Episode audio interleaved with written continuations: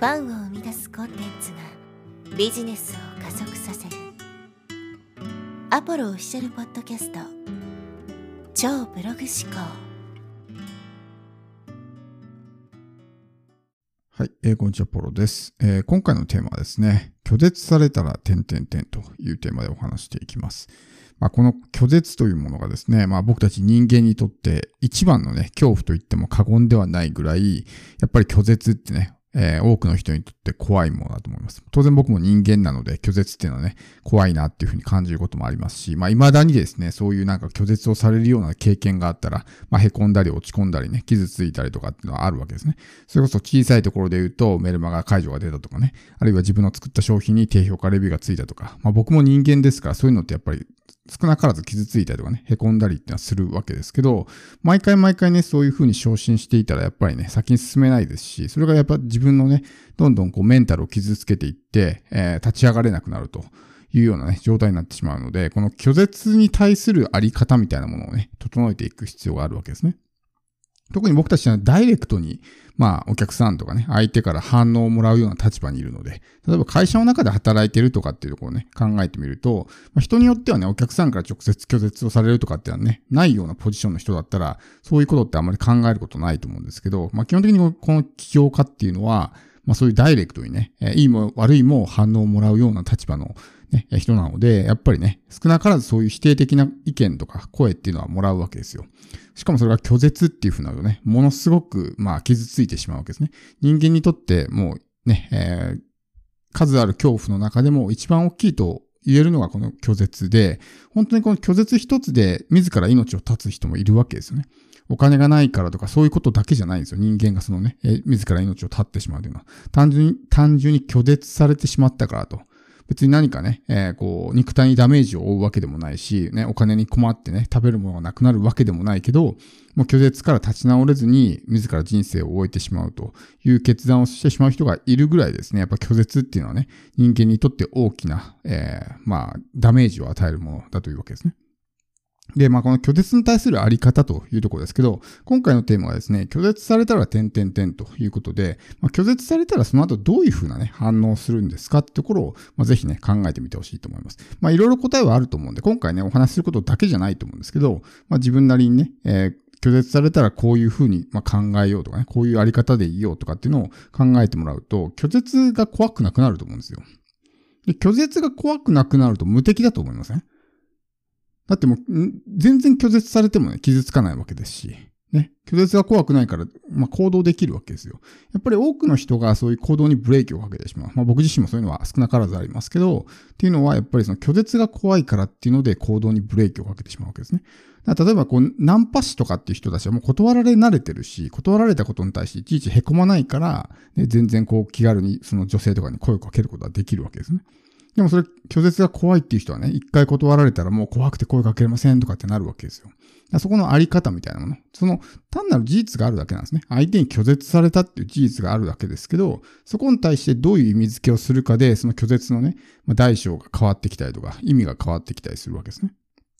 で、拒絶をされた時のま考え方とかっていうところですけど、まあ、僕自身がま考えているようなこと、拒絶されたら僕はどういうふうに考えるようにしてるかっていうと、例えばそれは、ね、かん物事の見方を変えるチャンスだというふうにね、捉えるようにしてます。例えばさっきの低評価レビューとかってとこありま。ありますよね。そういうのがついたら僕もやっぱりね、えー、傷ついたりムカついたりするわけですよ。何なんだこれはみたいな感じで。やっぱり人間ですからね、そういう、まあ、負の感情を持つことは当然あるわけですけど、で、それで、そういうふうなネガティブな感情のまま終わらすのはもったいないし、まあ、愚の骨頂だと思うんで、そこで終わらすんじゃなくて、それに対して、じゃあ、これは物事の見方を変えるチャンスなんだと。確かにね、そういう低評価とかつけられたかもしれないけど、それはやっぱり自分にね、至らない点があって、やっぱこう、隙があったからそういうね、えー、風につけられたんだと。じゃあもう、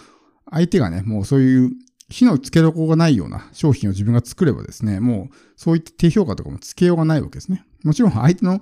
人間性みたいなものはあるので、何にでもケチつける人はいますけど、でもそこがね、自分がもう100%自信を持って、これはもう自分ね、えー、間違いなくいいもんだっていう自信があれば何を言われても傷つかないわけですよ。それはもう受け取り手の問題で相手がね、理解できないからだっていうふうにね、100%こう確信が持てるわけだから、傷つかないわけですし、この、まあ、例えば低評価レビューとかね、自分に対する批判的な声を、まあ、バネにして、さらにね、もう一歩先に進んでいこうみたいな風に考えられるきっかけだっていうふうに考えると、この拒絶っていうものがですね、むしろ自分を飛躍させてくれる、まあ、こう、チャンスみたいなね、ものに変わったりとか、するわけですよ。だからこの拒絶が起こった時に、これは物事の見方を変えるいいきっかけだなみたいな風に考える。が拒絶されたら、点々点のこの点々点の部分は、拒絶されたら、えー、まあ、物事の見方を変えるチャンスだと考えるみたいなね。っていう、まあそういう穴埋めになるわけですね。っていうのが一個ありますし、あと一番いいのはですね、拒絶されたら愛してあげるってことですね。自分自身に対して。やっぱりこの成功するとかっていうところで一番重要になってくるのがこの自己愛と呼ばれるものですね。セルフラブと言われてますけど、これが欠けてる人っていうのはやっぱり成功は難しいんですね。まあそのマインドとかっていうところもっと奥深いビリーフってところですね。ビリーフがやっぱりどういうビリーフを持ってるのか。自分に対して制限思考でね、いわゆるそのリミティングビリーフと言われるもの。自分にはできないとかね、どうせうまくいくわけないとか、まあそういうようなリミティングビリーフを持っていたら、どんなにですね、そのスキルとかマインドとかを磨いてもうまくいかないんですね。その奥底にあるビリーフ、まあ、潜在意識の部分ですけど、ここをアップグレードしていく必要があるわけですね。そのために必要なのが、このセルフラブ、いわゆる自己愛と言われるもので、この自己愛、まあ、自分を好きになるとかってよく言うじゃないですか。ただ、これって気をつけないといけないのが、好きイコール愛なのかってことですね。これは日本語で考えるとちょっとわかりづらいんですけど、英語で考えるとわかりやすいんですよ。Like なのかラブなのかってことです。私は自分が好きですっていうのは確かに自己愛と捉えられなくもないけども、その like の方なだけの可能性あるわけですよ。私は例えば自分のこういうとこが好きですとかっていうのはね、まあ、一部その切り取ってこういう自分のこういう性格が好きとかね、こういうところが好きっていうふうに言ってるに過ぎない。でも好きって、こう日本語で考えてもね、好きっていろんなシチュエーションで使うじゃないですか。例えば私はこのアイドルが好きですとかってね、別に愛してるわけじゃないけど、なんか好きみたいな。それも好きですよね。でそれって愛なのかっていうと、愛じゃないと思うんですよ。じゃあ愛って何なのかっていうと、まあ、無条件にね、こう寄り添ってあげるみたいな。まあ要するに、親が子供に対して持つようなものが愛だと思うんですね。ってなると、この拒絶は一体どういうものなのかっていうと、要するにまあ、自分の子供が例えば学校でいじめられてきたとしますよね。まあ、拒絶イコールいじめみたいな感じにね、捉えてもらいたいんですけど、自分の子供が学校でいじめられてきた時に、おそらくこう、慰めてあげると思うんですよ。大丈夫だよって。それが愛だと思うんですね。寄り添ってあげる、慰めてあげる。あなたは間違ってないよって言ってあげる。っていうことが愛だと思うんですね。でもそこで、僕たちっていうのはですね、拒絶された時に、あ、やっぱ自分ってダメなのかなとかってね、その、ダメな自分を、ね、えー、肯定してしまうというか、してしまうわけですね。要するに、その、学校で自分の子供がいじめられて帰ってきた時に、それはお前が悪いよってね、言ってしまう。そうするとより一層傷つくわけですよ。で、その子はもう、なんていうのかな、心の拠り所がないわけですよね。もう自分の親にすらそういうふうに言われてしまったら、誰も自分のことをね、味方してくれないっていうふうになるわけだから。このいじめられた時にね、周りが何と言おうと、もう世界中が敵に回ったとしても自分はあなたの味方ですって言ってあげられる。これがまあ愛だと思うんですね。だから単純に私はこれが好きですとかっていうのはライクに過ぎないので、ではなくてラブだということですね。この拒絶されたら愛してあげる。だから拒絶されたら点々点のこの後のブランクの部分ですね。ここは愛してあげるってこと。そうすると自己愛が深まる。自己愛が深まるってことはですね、周りから何を言われても傷つかなくなるんですよ。自分のことも大好きだし愛してるし。だから結局そこで何か言われて凹むっていうのは、その、満たされてないからですね。もう100%満たされてたら何を言われてもおそらく傷つかないと思うんですよ。だけど、それがこう、そういうふうに思えないっていうのはね、自分のことを愛すことはできてないからだと思うんですよ。っていうのが一番のその拒絶に対して凹む一番の原因だと思うんで、自分のことを愛してて他人から何と言われようと私は自分のことは大好きだし、自分のことを愛してるしってなったらそこまでね、深く落ち込むことってないと思うんですね。だからやっぱこの自己愛を高めていくっていうのはすごく大事だし、自己愛が高まっていくとリミティングビリーフとかね、そういうものも外れていく。要するにそのビリーフがアップグレードされていくわけですね。なので成功もしやすくなるということなので、拒絶されたら、まあ愛してあげるとかね。っていうような形で、まあその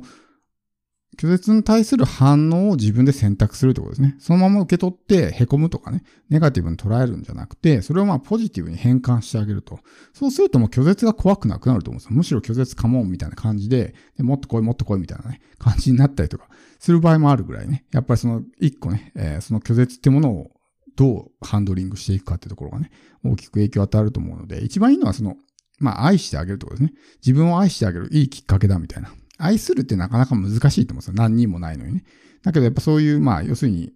悪い出来事があった時にそれをまあ愛してあげるきっかけだっていうふうに考えるとね、拒絶って決して悪いものじゃないなと。自分に対して寄り添ってあげて味方になってあげてね。っていうことができる、まあ一つのね、きっかけになったなっていうふうに考えると、拒絶も決して悪いものじゃないなと考えられると思うんです。そうすると拒絶がね、怖くなくなると思うんで、まあ無敵状態になれるというわけです。